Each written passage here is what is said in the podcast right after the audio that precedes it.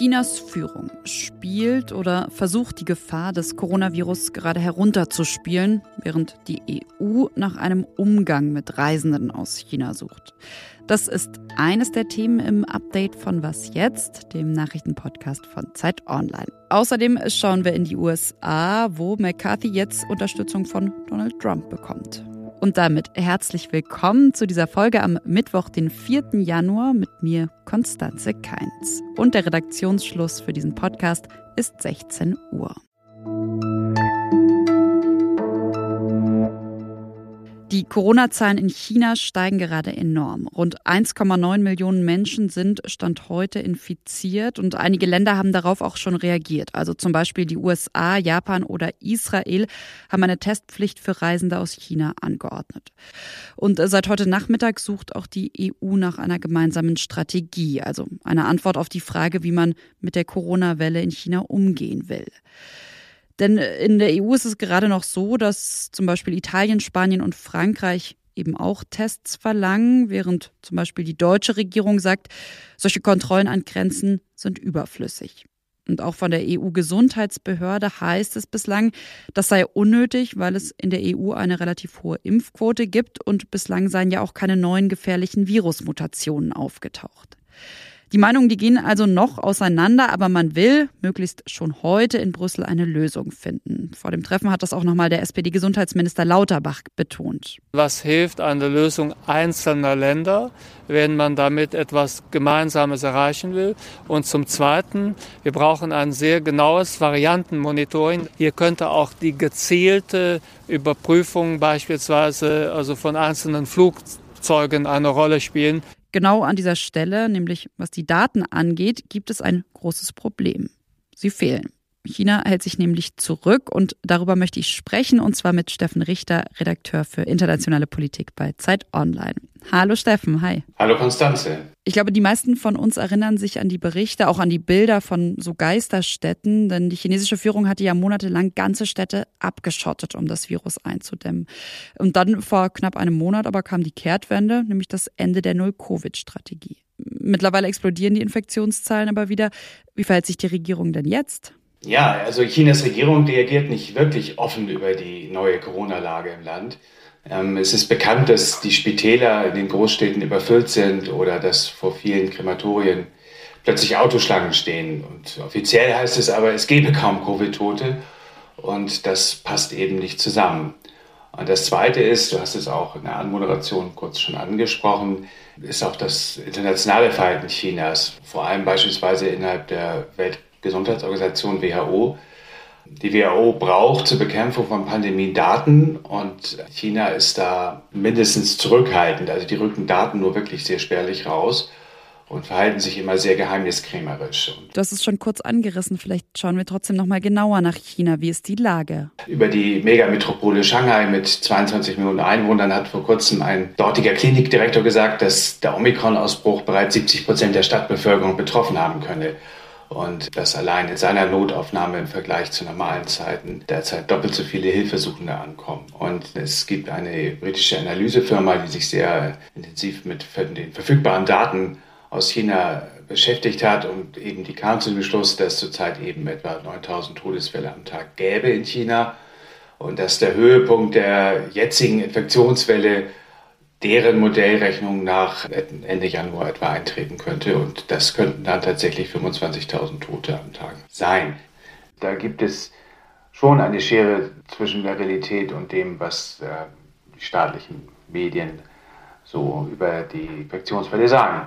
Aber die Führung versucht eben diesen schmalen Grad zu gehen und vorzugeben, dass sie alles im Griff hat und intelligent steuert. Was bedeutet das wiederum für Chinas Führung? Also schadet das Xi Jinping? Die aktuelle Infektionswelle lässt sich ja gar nicht mehr unterdrücken. Dafür ist Omikron viel zu infektiös. Und die Führung wird wissen, dass mittelfristig nur massenhaft Impfungen helfen. Da gibt es eben in China ein Problem, dass gerade die über 80-jährigen Chinesinnen und Chinesen oft gar nicht oder nur unzureichend geimpft sind. So und Viele Tote machen einen schlechten Eindruck und genauso überfüllte Notfallstationen in Krankenhäusern. Das wird auch am Image der chinesischen Führung bei vielen im Volk kratzen, das ganz sicher.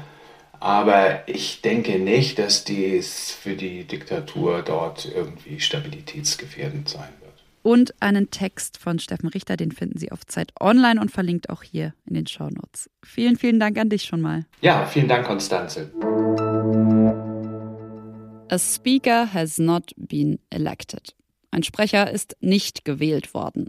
Ja, dieser Satz fiel gestern zum ersten Mal seit 100 Jahren im US-Kapitol.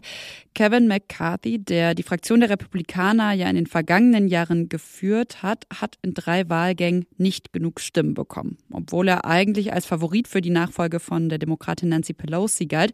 Aber einige seiner eigenen Leute haben ihm eben die Stimme verweigert. Woran lag es, das wollte ich wissen, und zwar von Johanna Roth, Auslandskorrespondentin in Washington.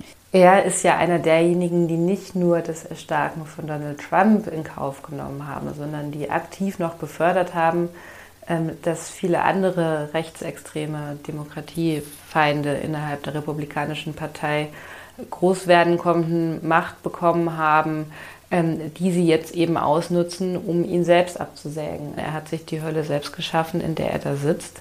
Ähm, aber eben nicht nur er, sondern letztlich das ganze Land. Weil solange es keinen Sprecher gibt im Repräsentantenhaus, solange ist eine Kammer des Kongresses handlungsunfähig. Und das ist natürlich auch eines der Ziele ähm, dieser Abweichler gewesen, die ähm, den demokratischen Betrieb lahmlegen wollen. Insofern ist es viel mehr als ein, ein machtpolitisches Kräftemessen, was da gerade stattfindet, sondern es ist letztlich Trumpismus in Reihenform. Heute Mittag US-Zeit beziehungsweise bei uns am Abend werden die Abstimmungen jetzt fortgesetzt. Vorab hat auch noch Donald Trump dazu aufgerufen, McCarthy zu unterstützen.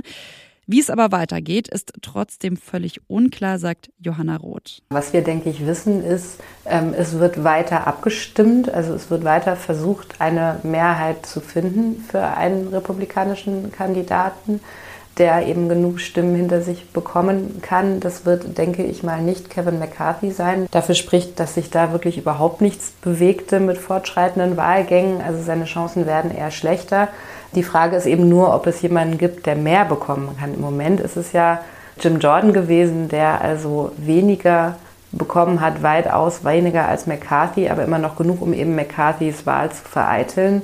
Es kann jetzt theoretisch ein neuer Kandidat, eine neue Kandidatin, irgendjemand aufgestellt werden. Nur wer das sein soll, ähm, das ist noch völlig offen und es herrscht doch einigermaßen Ratlosigkeit. Gestern hat mein Kollege Janis Kamesin an dieser Stelle ja schon vom Besuch des neuen israelischen Polizeiministers Itamar Ben-Gvir auf dem Tempelberg in der Altstadt von Jerusalem berichtet. Der Ort ist den Juden heilig, weil dort früher zwei jüdische Tempel standen. Er steht aber unter muslimischer Verwaltung und ist eine der wichtigsten heiligen Stätten im Islam. Nach dem Besuch des ultrarechten israelischen Ministers auf dem Tempelberg hat die palästinensische Hamas deshalb von einer beispiellosen Provokation gesprochen. Ja, und heute hat sich auch die Bundesregierung dazu geäußert. Das Auswärtige Amt nämlich kritisiert den Besuch und lehnt ihn ab. Ein Sprecher vom Auswärtigen Amt hat davor gewarnt, dass solche einseitigen Schritte den historischen Status quo auf dem Tempelberg gefährden würden. Was noch? Vielleicht erinnern Sie sich an diese Meldung von letztem Jahr, nämlich, dass die Pandemie auch dafür gesorgt habe, dass viele Schülerinnen und Schüler viel schlechter lesen können.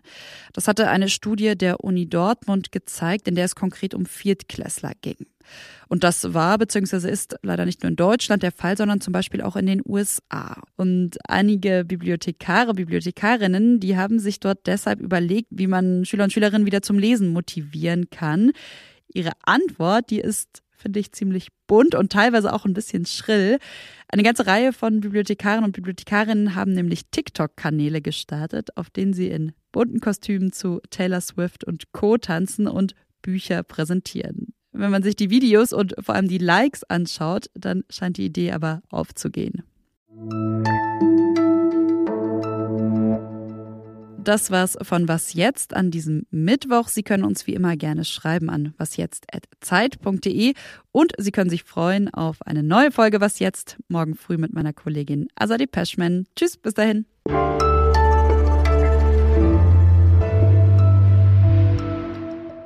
So, jetzt habe ich dich eben nicht mehr gehört. Ich weiß nicht, ist die Verbindung irgendwie abgebrochen?